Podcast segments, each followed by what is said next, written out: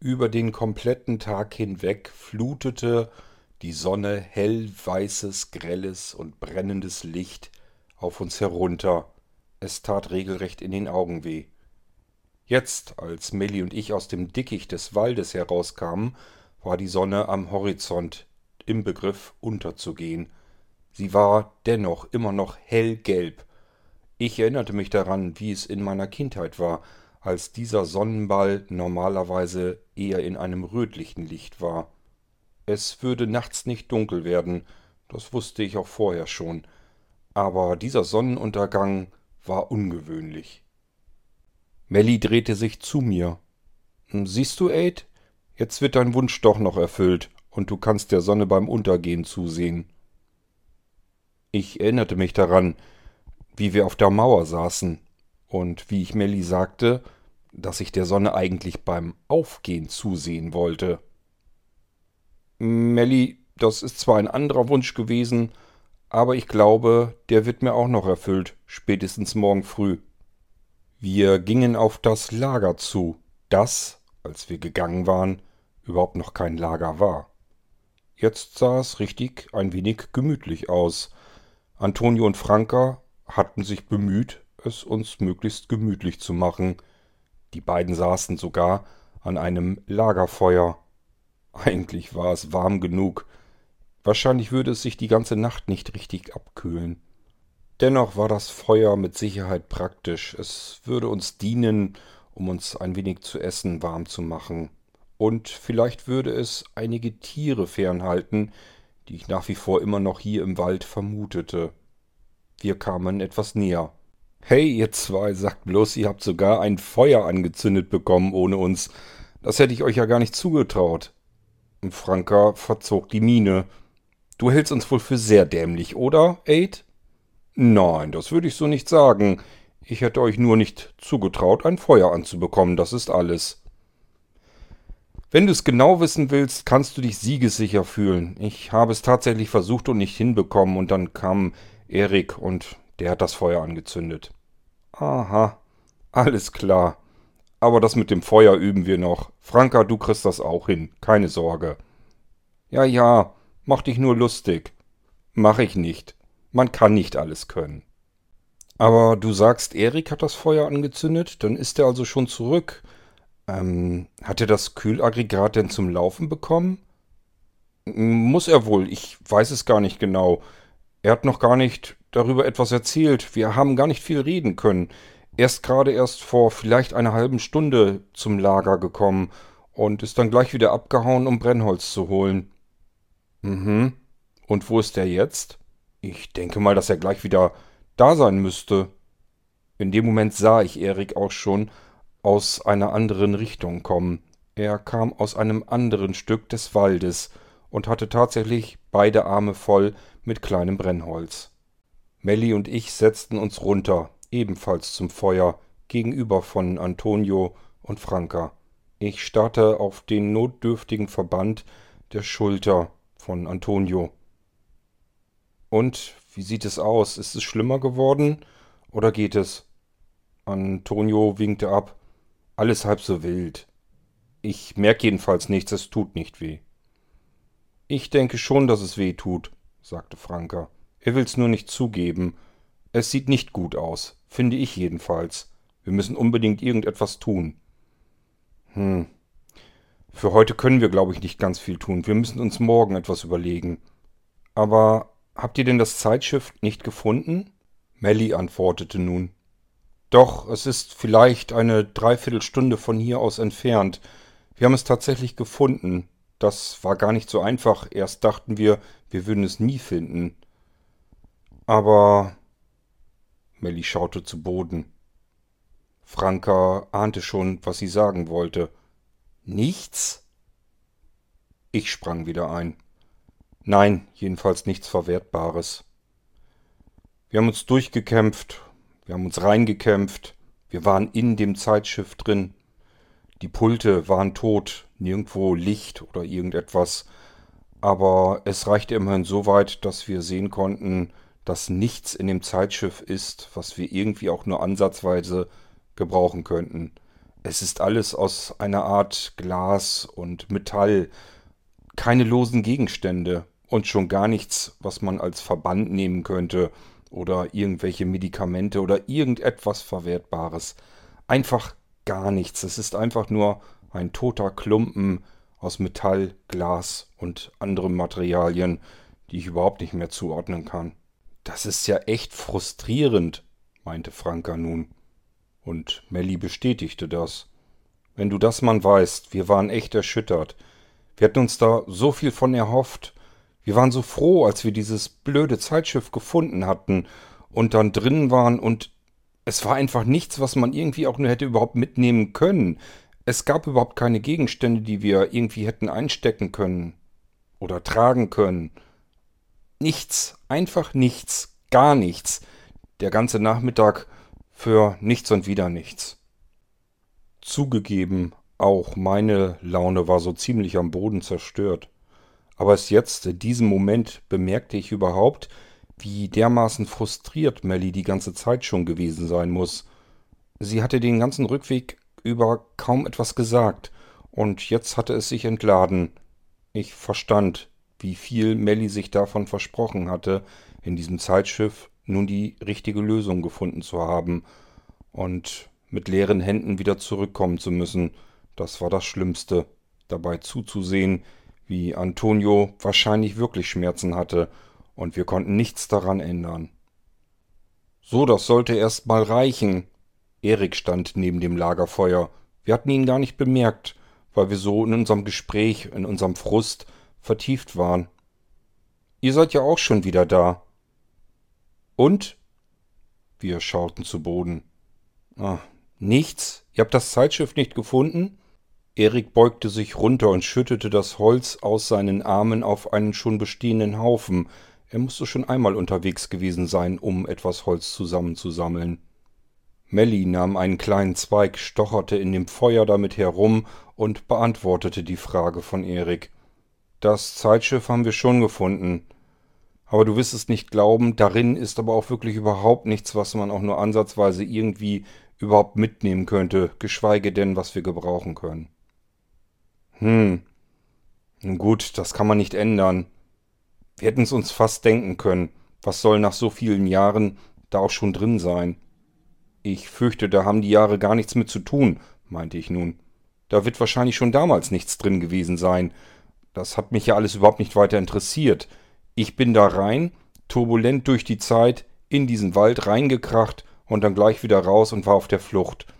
Auf irgendetwas, was in diesem Zeitschiff sonst noch drin gewesen sein könnte, habe ich damals natürlich gar nicht geachtet.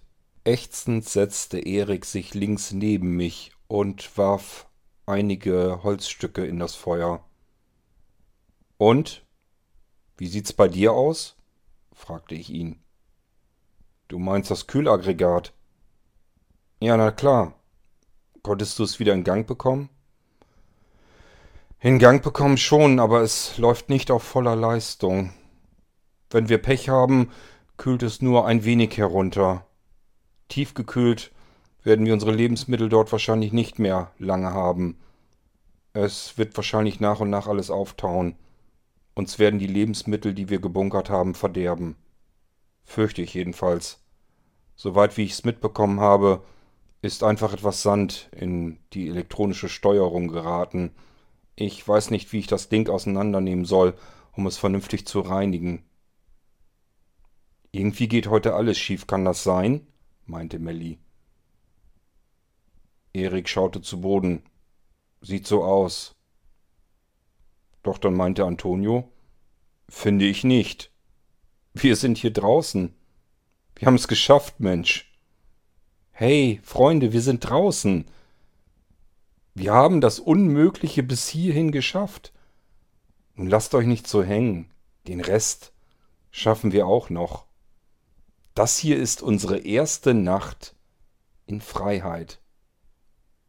Recht hatte er.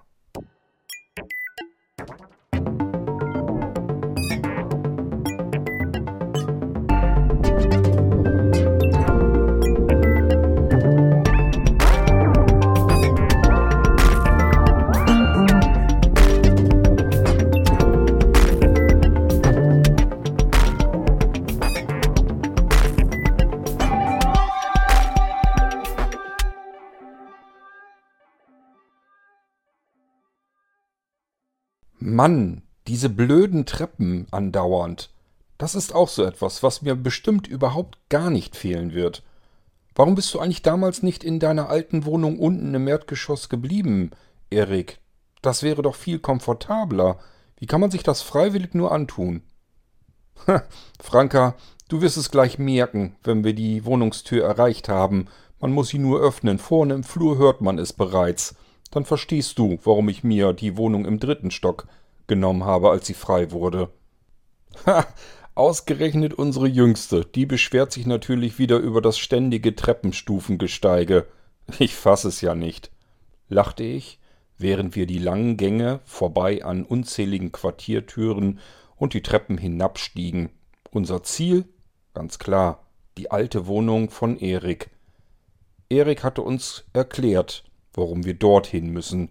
Dort befindet sich die ganze, für mich äußerst mysteriöse Technik, um die Löcher in die Kuppel von Rhythm City an der Stelle entstehen zu lassen, die wir benötigten, um diese Kuppel eben zu verlassen. Ich war äußerst gespannt genau auf diese Technik. Als Kind hatte ich früher viele Science-Fiction-Romane verschlungen, mir immer vorgestellt, dass die ganze Zukunft voller Technik steckt. Doch hier in Sektor 7 in Rhythm City unter der Kuppel war sie nicht zu erkennen, nicht zu entdecken und nicht zu bedienen. Das Einzige, was wir wirklich an Technik hatten, war dieser seltsame Bildschirm in den Quartieren, der sich immer wieder, wenn er nicht gerade für etwas anderes gebraucht wurde, in ein Außenfenster verwandelte. Und natürlich mit Ausnahme der Sicherheitssysteme, wenn man den Sektor 7 verlassen oder wieder betreten wollte. Das war alles. Mehr gab es hier nicht. Wir hatten keine Computer und nichts anderes dergleichen. Na klar, die Secure-Bots, die waren auch noch da und man konnte sich vorstellen, dass da sehr viel Technik drinne war. Sie flogen in der Luft herum und sahen aus wie riesengroße Straußeneier. Mehr war nicht zu erkennen. Ich konnte mir zwar recht gut vorstellen, dass es allein schon nur um diese gigantische Kuppel über Rhythm City ständig in Betrieb zu halten, gewaltige Technologie vonnöten sein würde. Zu sehen war sie allerdings nirgendwo. Vielleicht lag es ja auch daran, dass ich Rhythm City, seit ich es betreten hatte, damals, als ich in den Wald gekracht war, nie wieder verlassen habe. War es nur hier unter dieser Kuppel so? Was würde uns da draußen erwarten? Würden wir irgendwo weitere Kuppeln entdecken, in sie eindringen können? Würden diese vielleicht völlig anders aussehen als Rhythm City? Ich war die ganze Zeit am Grübeln, während wir auf dem Weg zur alten Wohnung von Erik waren. Doch dann waren wir auch schon angekommen und ich musste meine Gedankengänge beenden. Erik, der von uns allen vorausging, blieb vor einer Tür unten im Erdgeschoss stehen. Offensichtlich sein altes Quartier. Er legte seine Hand, seine rechte Hand, auf den Taster neben der Tür und ließ diese Hand nicht nur ungewöhnlich lang auf dem Taster liegen, sondern drückte die komplette Handfläche dagegen. Das war ungewöhnlich. Normalerweise musste man diese Taster nur kurz berühren, und schon ging die Tür auf. Sie konnte genau erkennen, ob derjenige, dem das Quartier gehörte, nun vor der Tür stehen würde. Hier musste es irgendwie anders sein. Es dauerte ein paar Sekunden, bevor sich die Tür öffnete. Ich fragte Erik daraufhin. Hm, normalerweise geht das doch viel schneller. Ja, normalerweise schon, aber die Quartiere hier haben eine äußerst empfindliche Technik, wenn du darüber mal nachdenkst. Das ist besonders geschützt und gesichert. Da werden noch einige mehr Analysen vorgenommen, ob auch wirklich die Person, möglichst vital, vor der Tür steht, die da auch hineingehört. Verstehst du? Ich kann's mir zumindest denken, sagte ich, und wir gingen allesamt in den kleinen schmalen Flur hinein, der sich etwas länger hinter der Tür erstreckte, als wir es von den anderen Quartieren gewohnt waren. Franka kam als letztes in den Flur, dann schloss ich die Tür hinter ihr wieder. Wir waren jetzt allesamt in dem Flur. Er war ungewöhnlich lang, und helles Licht kam von der anderen Seite. Hm, sagte Melly. Bisher dachte ich immer, dass alle Quartiere mehr oder weniger nahezu identisch sind.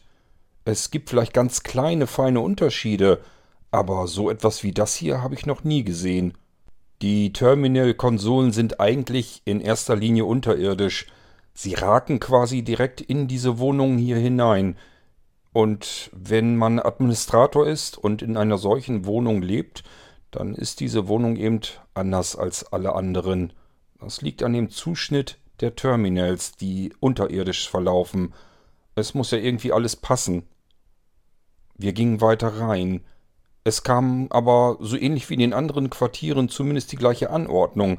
Das heißt, auch ein Esszimmer- und Wohnzimmerbereich, in den wir jetzt direkt hineinstolperten. Aber auch das Esszimmer und Wohnzimmer war länglich. Und am anderen Ende wurde uns nun bewusst, woher das Licht kam, das den ganzen Flur mit erhellte. Ich staunte nicht schlecht. Was sind denn das für Bildschirme?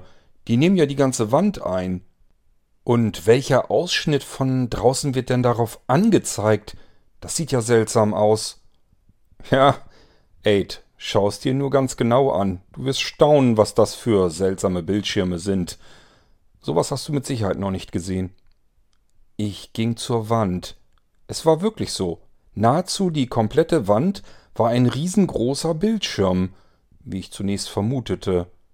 Etwas ungläubig stand ich nun direkt vor dieser hell erleuchteten Wand, die das ganze Zimmer in Beschlag nahm. Seltsam, wirklich seltsam. Was war denn das für ein seltsamer Ausschnitt, der hier angezeigt wurde?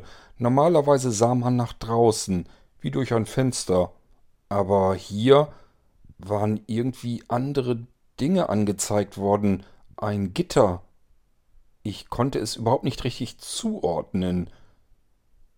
Dann klopfte ich ungläubig dagegen, gegen den Bildschirm, mit dem Knöchel. Es fühlte sich nicht so an wie ein normaler Bildschirm. Ich fühlte mich zurückerinnert.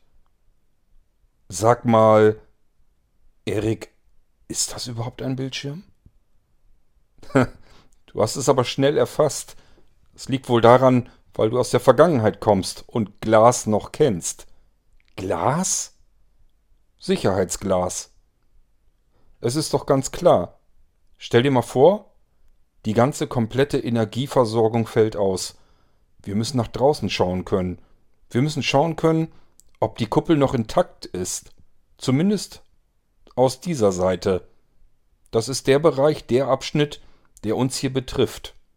Was du da siehst, ist die Kuppel aus nächster Nähe, der Abschnitt, um den ich mich hier kümmern muss. Da unten der große Klotz vor dem Gitter. Kannst du den sehen? Ja, natürlich, der ist gewaltig. Das ist einer der Emitter von Sektor 7. Der sorgt dafür, dass diese Kuppel existiert. Wahnsinn, sagte ich nur. Dann ist das so etwas ähnliches wie eine überdimensionale Terrassentür, sagte ich ohne darüber nachzudenken, dass hier im Raum wahrscheinlich niemand wusste, was ich damit meinte. So war es dann auch. Was ist das? Eine. Was hast du gesagt? Franka wollte es nun genauer wissen. Eine Terrassentür, das könnt ihr natürlich nicht wissen. Früher hat man sich nach draußen gesetzt, quasi vor sein Haus. Dafür gab es, meistens im Wohnzimmer oder im Esszimmer oder wo auch immer, eine größere Glastür, eine Glasfront mit einer Tür darin, eben eine Terrassentür. Und davor hat man sich dann hingesetzt und vielleicht Kaffee getrunken, Kuchen gegessen oder auch mal gegrillt. Ich verstehe nicht wirklich, was du da alles faselst, meinte Franka nun. Melly kam ans Fenster und schaute raus. Es sieht da draußen aber nicht so aus, als wenn man da gemütlich sitzen könnte und Kaffee trinken. Ich schaute ebenfalls durch dieses seltsam anmutende Gitter, auf das wir starren konnten. Dazwischen konnte man tatsächlich nach draußen schauen. Es war nur eine sandige Wüste, soweit das Auge reichte, hier und da ein paar Felsbrocken, die herausragten. Nichts, keine Pflanze, kein einfach gar nichts. Wüste. Und da wollen wir gleich raus? fragte Melly nun. Es scheint so, sagte ich.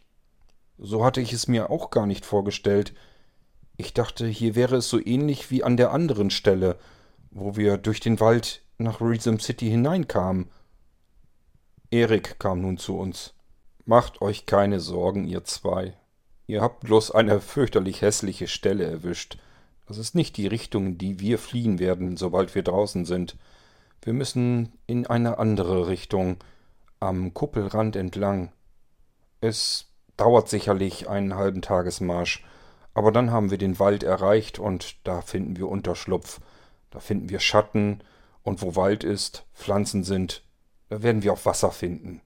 Es wird alles gut. Erik stand genau zwischen uns, zwischen Melli und mir, und starrte mit uns zusammen nach da draußen. Er legte seine Hände auf unsere Schultern so, als wenn er uns Mut machen wollte. Irgendwie schien er zu bemerken, dass uns soeben der Mut verlassen hatte. Sag mal, Erik, woher weißt du das eigentlich alles so genau? Woher weißt du, wie lange es dauert, bis wir zum Wald gelangen und in welche Richtung wir müssen? Ich meine, du hast zwar gesagt, dass du da draußen warst, aber doch nur ganz kurz, um die Emitter zu warten, oder nicht? Ja, das schon. Ich habe ein wenig herumgetrickst in den letzten Monaten, habe den Emitter sozusagen kleine Fehler eingebaut, und die Fehler waren viel schneller zu beheben, dadurch, dass ich ja wusste, was damit los war. Ich habe sie ja selbst eingebaut. Na, jedenfalls hatte ich dementsprechend mehr Zeit und dadurch konnte ich da draußen die Gegend ein bisschen erkunden. Ich wollte mich darauf vorbereiten, dass ich hier aus Resum City fliehen könnte. Meine Chancen haben sich durch euch sicherlich jetzt verbessert, aber ich glaube eure Chancen auch. Sagt mal, Freunde, hört ihr das eigentlich auch? Irgendwie höre ich das die ganze Zeit schon. Ich dachte erst, es liegt irgendwie an meinen Ohren, aber das kann ja wohl nicht sein. Ich horchte in den Raum hinein. Meinst du dieses seltsame Brummen? Ja, genau. Das ist die ganze Zeit schon so gewesen. Siehst du, Franka, das ist der Grund, warum ich in Stockwerk 3 mein neues Quartier bezogen habe. Dieses Brummen hört man nicht sehr laut, aber es ist kontinuierlich da.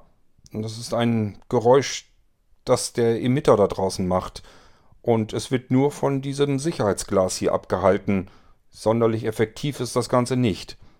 Wenn du hier wohnst in dieser Wohnung, hast du es die ganze Zeit kontinuierlich mit diesem Brummton zu tun. Das ist ja fürchterlich.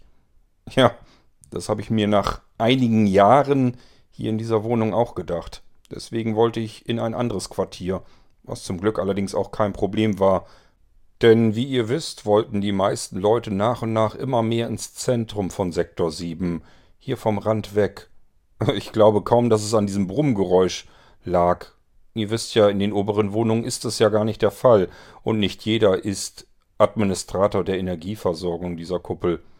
Aber dennoch, die Leute wollten ins Zentrum und somit wurden hier in diesem Wohnblock oben immer mehr Wohnungen frei. Quartiere, man hatte die freie Auswahl. Und schließlich habe ich mir einfach eine andere Wohnung gesucht, im dritten Stock, wo wir eben waren. Erik nahm die Hände wieder von unseren Schultern runter, drehte sich um und ging zur linken seitlichen Wand im Wohnzimmer-Esszimmerbereich. Hm, was wollte er denn jetzt da? Es befand sich an dieser Wand ein Taster, was übrigens sehr ungewöhnlich war. Sowas hatten wir in unseren Quartieren jedenfalls nicht. Wenn man irgendetwas ansteuern wollte, beispielsweise Licht oder die Temperatur oder irgendetwas, dann hatte man es einfach gesagt. Der Taster sah so ähnlich aus wie die Taster neben den Quartiertüren, wo Erik auch zuvor eben schon von außen seine komplette Handfläche gegendrückte. Und genau das tat er hier bei diesem Taster im Innenraum auch. Er drückte den kompletten Handballen dagegen und wieder dauerte es, zwei oder vielleicht auch drei oder vier Sekunden. Und dann, ich staunte nicht schlecht.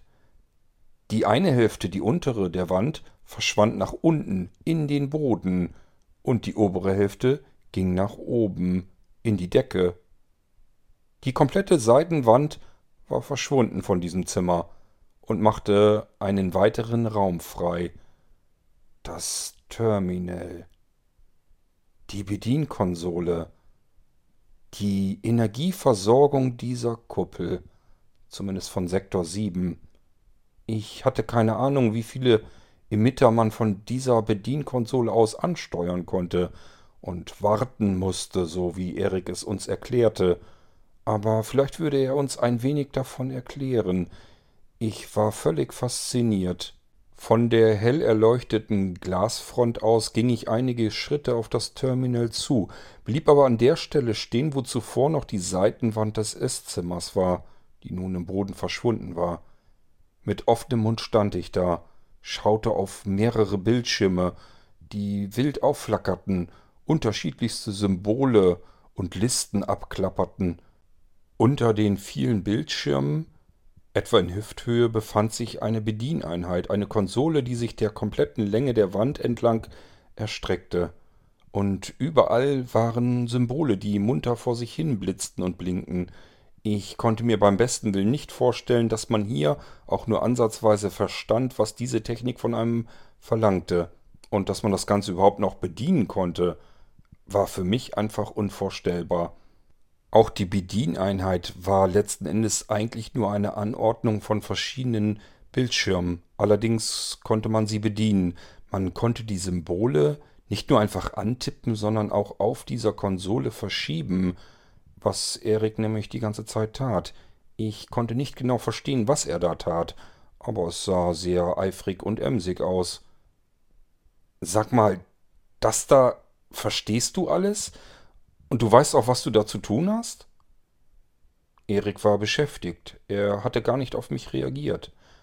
Er tippte auf etwas rum, was für mich so ähnlich wenigstens aussah wie eine Mischung aus chinesischen und ägyptischen Hieroglyphen aber auch nur annähernd. Dann verschwanden diese Zeichen wieder, und völlig andere Formen und Farben wurden wieder sichtbar, und er tippte darauf herum und verschob verschiedene Elemente zu anderen Elementen wieder rüber. Hey, ist das da unsere Erde? Die Erdkugel? Melly stand neben mir, war offensichtlich genauso beeindruckt wie ich von diesem Wunderwerk der Technik. Sie zeigte jedoch mit dem Finger auf einen der Bildschirme, ich starrte nun auch auf diesen. Tatsächlich, es war ein Gitter zu sehen, ein rundes Gitter von einer Kugel. Erik drehte sich nun zu uns um. Entschuldigt bitte, äh, was meintet ihr? Das da. Das ist doch unsere Erde, unsere Erdkugel, oder? Erik schaute auf den Bildschirm. Nein, nein, nein, nein, nein. Das ist die Kuppel. Was, Erik? Wie, wie meinst du das denn? Wir befinden uns doch unter einer Kuppel und das da ist doch ganz eindeutig eine Kugel und keine Kuppel. Schaut mal her. Erik zeigte mit dem Finger auf eine horizontal verlaufende Linie innerhalb des Gitters. Sie war ein wenig oberhalb der Mitte der Kugel zu sehen. Seht ihr das hier? Ja, und? Was ist das? Das ist ungefähr der Boden, auf dem ihr gerade steht. Das ist sozusagen die Erdoberfläche. Nur dieses kleinere Stück oben, das ist die Kuppel, das, was ihr als Kuppel von Resum City schon kennt. Und das da unten drunter, das ist wirklich unter uns? Jawohl. Die Emitter erzeugen ein Energiegitter, das um uns herum verläuft, um die komplette Stadt, um Resum City. Sie schützt uns nicht nur von oben, sondern auch von den Störeinflüssen aus der Mitte der Erdkugel, von unten. Das ist ja Wahnsinn, das wusste ich ja gar nicht. Woher auch? Niemand erzählt einem das. Außer natürlich uns. Wir müssen das Ding ja schließlich warten können. Wenn ihr euch die Kugel ganz genau anschaut, werdet ihr sogar feststellen, dass es gar keine genaue Kugel ist. Sie ist ein wenig eiförmig. Wir schauten genauer hin. Erik hatte natürlich recht. Tatsächlich, das ganze Ding war ein wenig länglich. Vielmehr war es sogar oben ein wenig spitzer als unten, die rundere Fläche. Es erinnerte tatsächlich an ein überdimensionales Hühnerei, dieses Gitter. Jetzt, wo du sagst, ja, wir befinden uns sozusagen mit der kompletten Stadt innerhalb eines Eis. Was gibt es Besseres? Was schützt besser vor äußeren Einflüssen als eine Eierschale? Und im Prinzip ist das das, was die Emitter tun. Sie bieten Resum City eine Eierschale um uns herum. Verrückt, völlig verrückt, sagte ich. Melly ging zwei Schritte vor, zeigte etwas genauer. Und diese vielen Symbole hier ringsrum? Bei den Knotenpunkten, was ist das? Das sind die Emitter. Die sorgen dafür, dass sich dieses Ei ständig aufrecht hält. Und unser Job ist es, diese Emitter zu warten, damit es nirgendwo Ausfälle gibt. Schaut mal, dieses Ei hat zwölf Sektoren. Ihr wisst, Rhythm City ist in zwölf Sektoren aufgeteilt. Jeder Sektor hat vier Emitter. Zwei davon können gleichzeitig ausfallen, ab dann wird es brenzlig. Ich staunte wirklich nicht schlecht. Das war so ziemlich das Komplexeste, was ich je in meinem Leben gesehen und erlebt habe. Sag mal, Erik, woher weißt du das alles? Na, du bist vielleicht lustig, Aid. Was schätzt du denn, wie lange ich dafür lernen musste, dass ich mich hier zurechtfinde und dass ich als Administrator dieser ganzen Anlage arbeiten konnte? Ich wusste bis, bis vorhin ja noch nicht einmal, dass von uns jemand diese Anlage warten muss. Ich bin immer davon ausgegangen, dass sie mehr oder weniger von ganz alleine funktioniert und nur unsere Freunde das Ganze irgendwie bedienen können und instand halten. Wahrscheinlich würden sie das sogar ganz gerne, aber sie können es eben nicht. Unsere Freunde können da draußen nicht existieren, nicht mal kurze Zeit. Und die Secure-Bots, ja, das habe ich euch ja schon alles erklärt.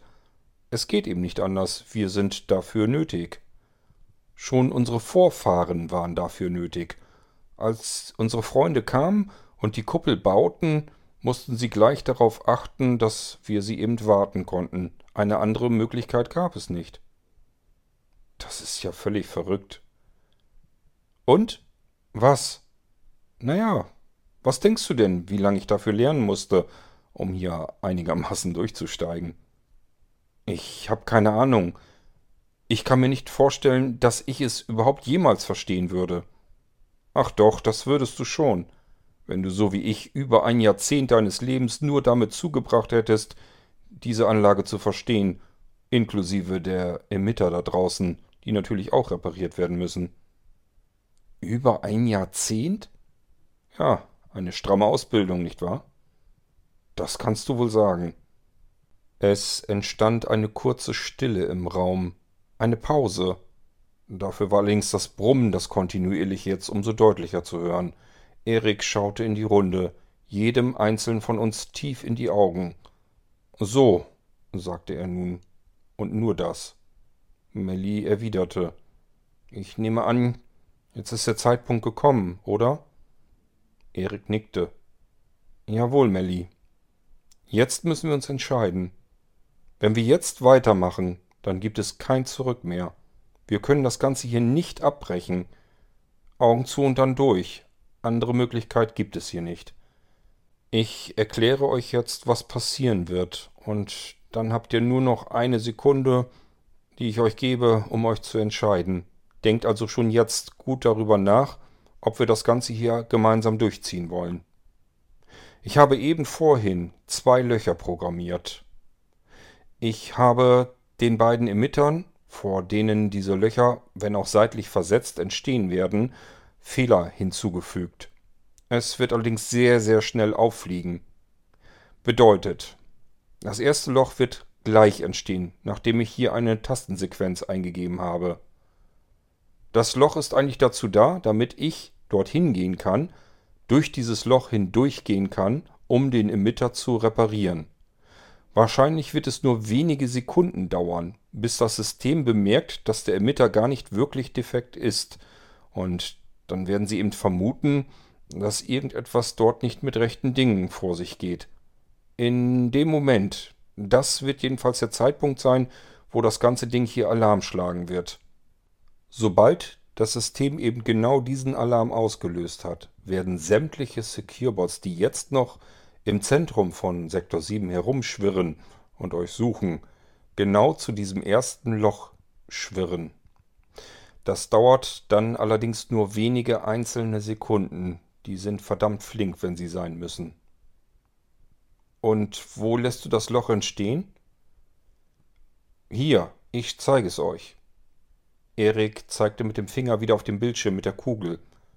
Das hier ist ungefähr der Emitter, in dessen Nähe wir uns jetzt befinden.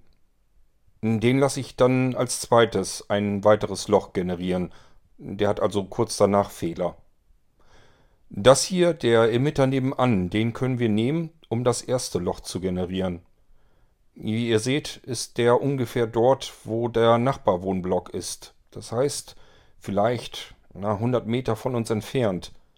Dort werden sich alle Securebots gleich dann versammeln, wenn der Alarm ausgelöst wurde. Direkt nebenan? Ja, weiter weg geht es nicht. Der nächste Emitter, der dann ist, gehört nicht mehr zu Sektor 7. Dafür bin ich nicht zuständig. Den könnte ich auch gar nicht programmieren. Ich habe überhaupt keinen Zugriff auf die anderen Emitter. Nur auf diese vier hier.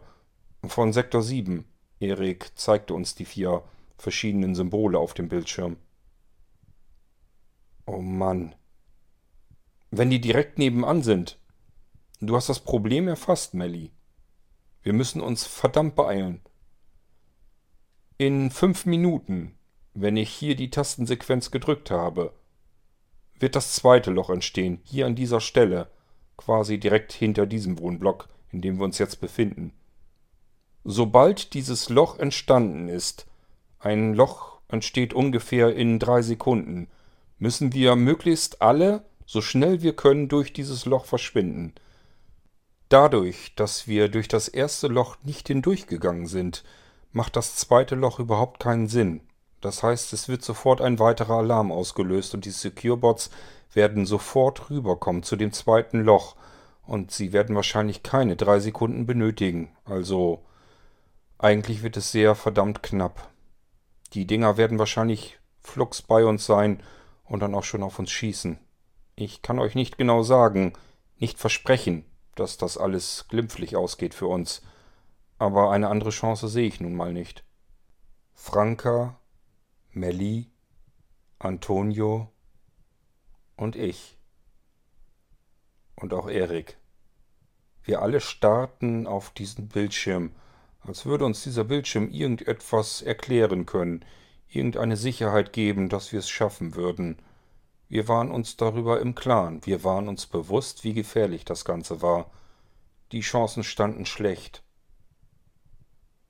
Ich würde sagen, lass uns starten, bevor ich es mir anders überlege, sagte Franka nun.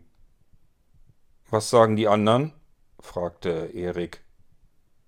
Wir haben uns doch vorher schon entschieden. Jetzt müssen wir es nur noch durchziehen, sagte Antonio. Ja, sagte ich nur. Und Melly nickte. Erik ging nun drei Schritte schräg nach rechts an die Konsole heran. Er bediente die Konsole, drückte verschiedene Symbole in einer ganz bestimmten Reihenfolge. Er war hochkonzentriert. Er ließ den Zeigefinger über ein letztes Symbol offensichtlich schweben. Seid ihr alle bereit? fragte er. Wir nickten erneut. Er tastete das letzte Symbol an. Los, raus hier. Es wird jetzt ernst, sagte er. In genau fünf Minuten würden wir entweder tot oder frei sein.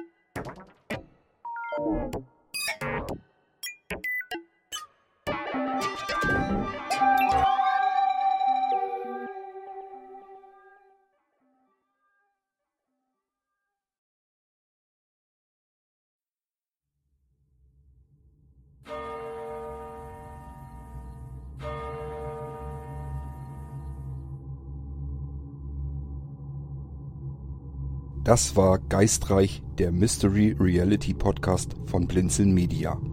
Wenn du uns kontaktieren möchtest, dann kannst du das sehr gerne tun per E-Mail an podcast.blinzeln.org oder aber über unser Kontaktformular auf www.blinzeln.org. Blinzeln schreibt man in unserem Fall immer mit einem D in der Mitte. Du kannst uns auch sehr gerne auf unseren Podcast Anrufbeantworter sprechen. Den erreichst du in Deutschland über die Telefonnummer 05165 439 461. Wenn du aus dem Ausland anrufst, dann ersetze einfach vorne die 0 gegen die 0049 für Deutschland. Wir bedanken uns für dein Zuhören und freuen uns schon darauf, wenn du auch beim nächsten Mal wieder mit dabei bist.